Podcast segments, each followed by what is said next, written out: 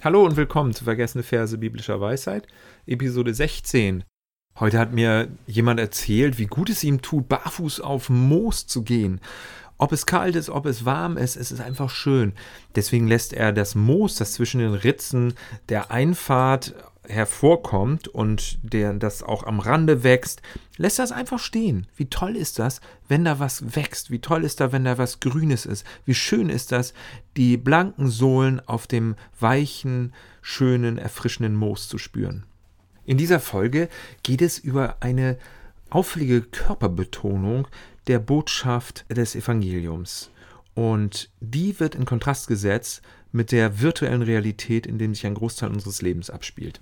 Die virtuelle Realität hat einen ganz großen Einfluss auf unser Leben und dieser Einfluss, der wächst, also der wird ja noch mehr. Wir verbringen ja jetzt schon sehr viel Zeit damit, auf dem Bildschirm zu gucken.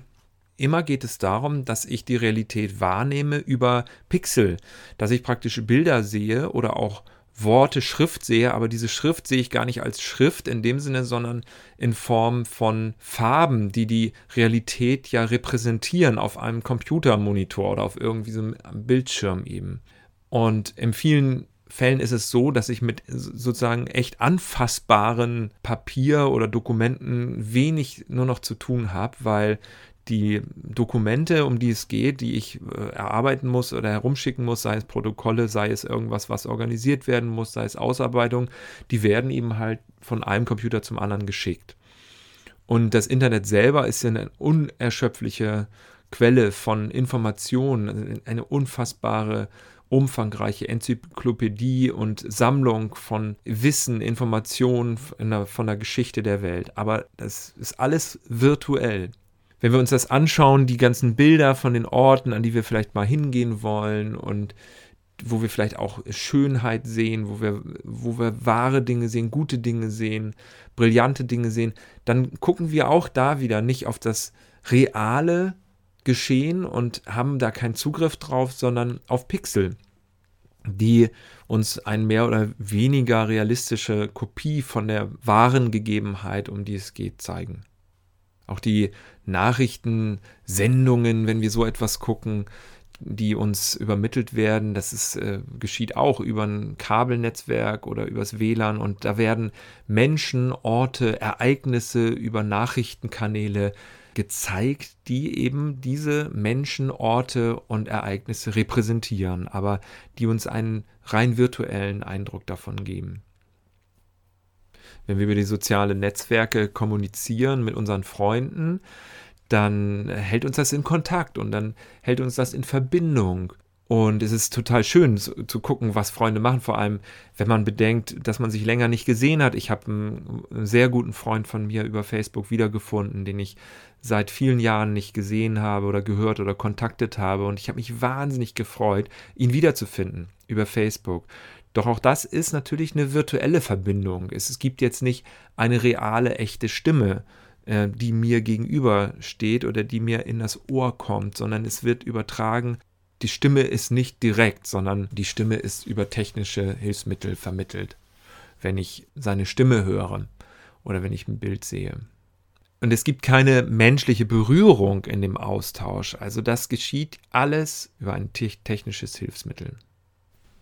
Wie viel von unserem Leben spielt sich ab in der virtuellen Realität und wie viel in der anderen Realität, wie auch immer man sie nennen soll.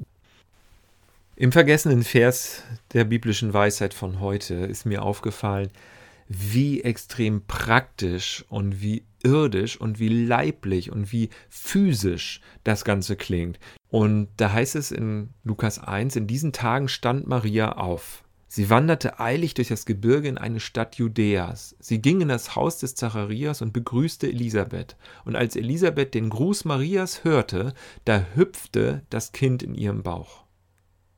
Und in Vers 44 bestätigt Elisabeth das Erlebte dann noch einmal Maria, indem sie ihr sagt, Siehe, als dein Gruß in mein Ohr hineinkam, da hüpfte das Kind in meinem Bauch voller Jubel.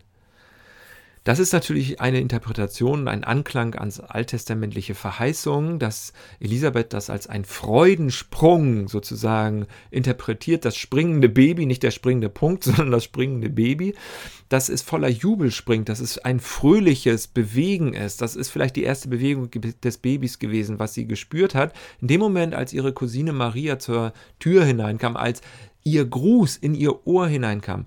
Und diese Interpretation ist natürlich eine, eine Hinzufügung. Nur das, worauf ich hinaus will und was das Vergessene daran ist, ist diese starke leibliche Betonung in diesen Formulierungen, in diesem Vers. Sie, als dein Gruß in mein Ohr hineinkam, da ist also von einem Ohr die Rede, da hüpfte das Kind, auch das Kind ist, das Baby ist natürlich was sehr leibliches, körperliches, physisch vorstellbares, in meinem Bauch voller Jubel.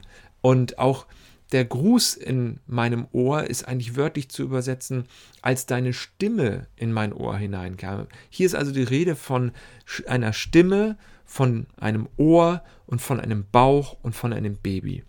Das sind alles sehr physische, leibliche Beschreibungen.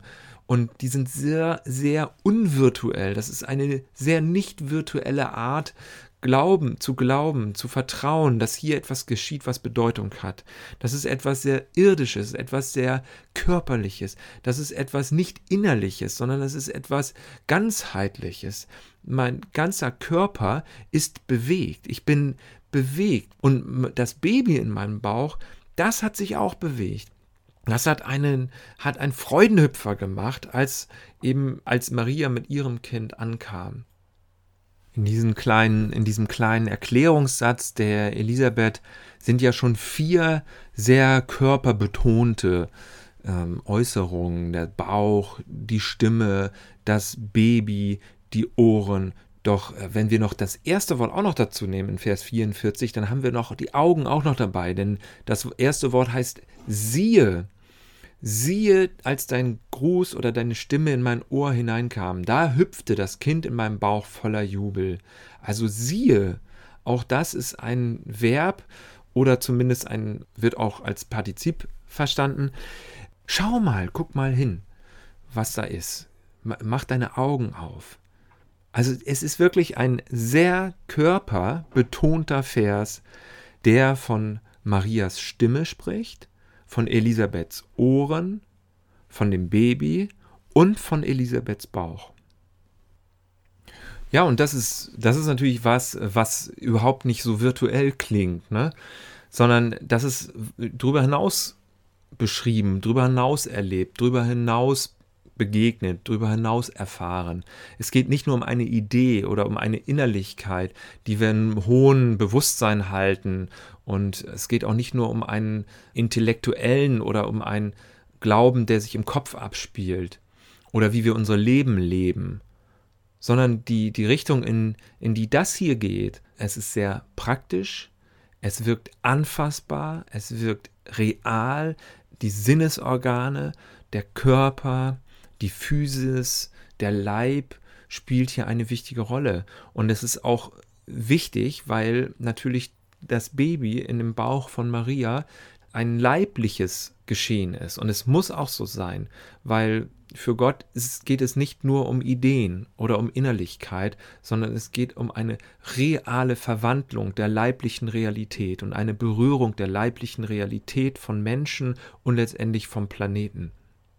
Natürlich hat diese Szene eine tiefere theologische Bedeutung, denn Elisabeth wird hier ja auch mit dem Heiligen Geist erfüllt, so nach den Aufzeichnungen hier in Lukas 1. Und diese Geisterfüllung gilt ihr als Mutter, aber sie wird auch dann auf das Kind übergreifend gedacht das in ihrem Bauch ist. In der Begegnung der beiden Mütter, Elisabeth auf der einen Seite und Maria auf der anderen Seite, da wird die Beziehung vom Vorläufer und vom Messias schon vorausgebildet, vorab eine Vorschau gegeben auf die Beziehung zwischen nachher Johannes, dem Täufer, und Jesus, dem Messias. Das ist die, der tiefere theologische Sinn, so eine Art Vorschau zu geben auf die Beziehung zwischen den beiden. Immer geht es bei der Menschwerdung, geht es um eine leibliche Barmherzigkeit, um ein leibliches Verstehen, Freundlichkeit, Güte in unserem tatsächlichen realen Real-Life-Beziehungen ähm, mit denen um uns herum und zu uns selber und zu unserem Planeten. Noch einmal zum Abschluss den Vers, den vergessenen Vers biblischer Weisheit in einer anderen Übersetzung. Dies ist aus der neuen evangelistischen Übersetzung. Ich lese mal die Verse 39 bis 43, nee, 39 bis 45. Einige Tage später beeilte sich Maria, ins Bergland von Judäa zu kommen, in die Stadt, in der Zacharias lebte. Als sie das Haus betrat und Elisabeth begrüßte, hüpfte Elisabeths Kind im Bauch seiner Mutter, und Elisabeth wurde vom Heiligen Geist erfüllt. Sie rief Maria laut entgegen Du bist von Gott gesegnet vor allen anderen Frauen, und gesegnet ist auch dein Kind. Welche Ehre, dass die Mutter meines Herrn mich besucht. Als du das Haus betreten und mich begrüßt hast, hüpfte mein Kind beim Klang deiner Stimme vor Freude. Gesegnet bist du, weil du geglaubt hast, dass der Herr tun wird, was er gesagt hat. Soweit für heute, bis zum nächsten Mal. Ciao.